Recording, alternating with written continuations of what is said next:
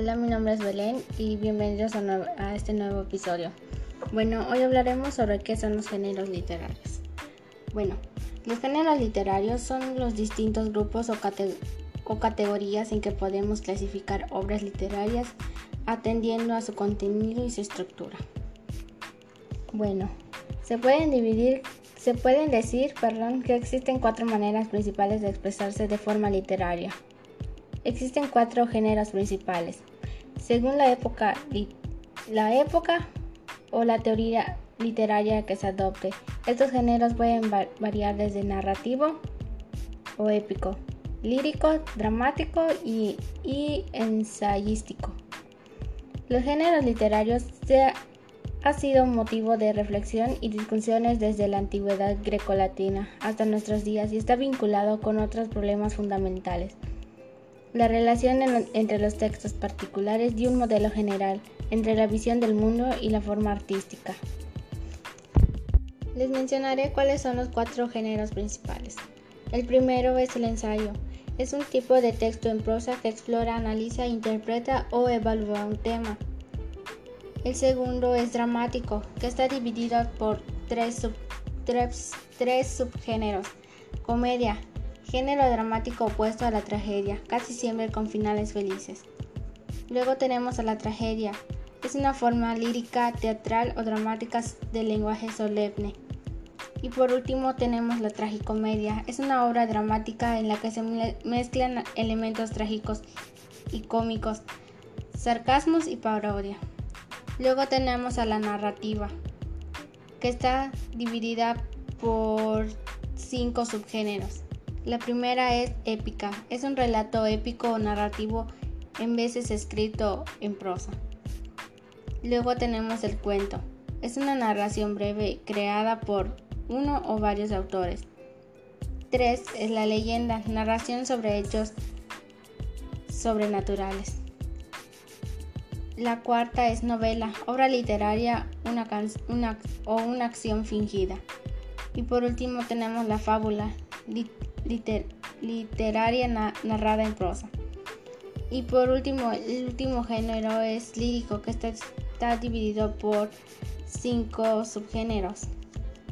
El soneto es una, el primero es un soneto, es una composición poética compuesta por 14 versos. El oda es un subgénero lírico y una composición poética de tono. Canción es una composición musical por la voz humana. Elegia es un subgénero de la poesía lírica, un poema de lamentación. Y por último tenemos a la egogla. Es un subgénero de, de la poesía lírica que se dialoga a veces. La historia de la humanidad suele dividirse en grandes bloques temporales a lo que le llamamos épocas.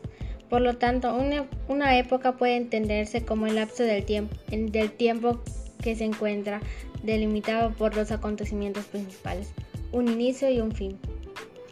Sus épocas literarias son época antigua, época medieval, época moderna, época vanguardista y época contemporánea. La época antigua en la época antigua se crearon himnos para incitar a los jóvenes a ir a la guerra y defenderse. Esta se ubica en el periodo grecolatino. El poeta Virgilio de la antigua Roma escribió un canto épico del Imperio Romano, retomó la trama de la Ilíada de Homero y tomó el título de la obra La Eneida. En el mundo occidental, el género lírico en la antigua Grecia destacó la figura de Safo, de Mitilene, que vivió entre los años 650-610 a.C. Literatura medieval. Denominado por el carácter anónimo, el autor no firma su, no, no firma su obra porque no sabe que, que ésta pertenece a una colectividad. En Francia surgió, surgió de los cantares de gesta. El cantar de Roldán fue escrito en francés antiguo. Su principal función era la preparación religiosa. Época moderna. Se caracteriza por el rechazo de la realidad cotidiana en el cual el escritor puede huir en el tiempo o el espacio. el uso de la mitología y el sensualismo. Una, una renovación léxica con el uso de helenismo, cultismo y galicismo.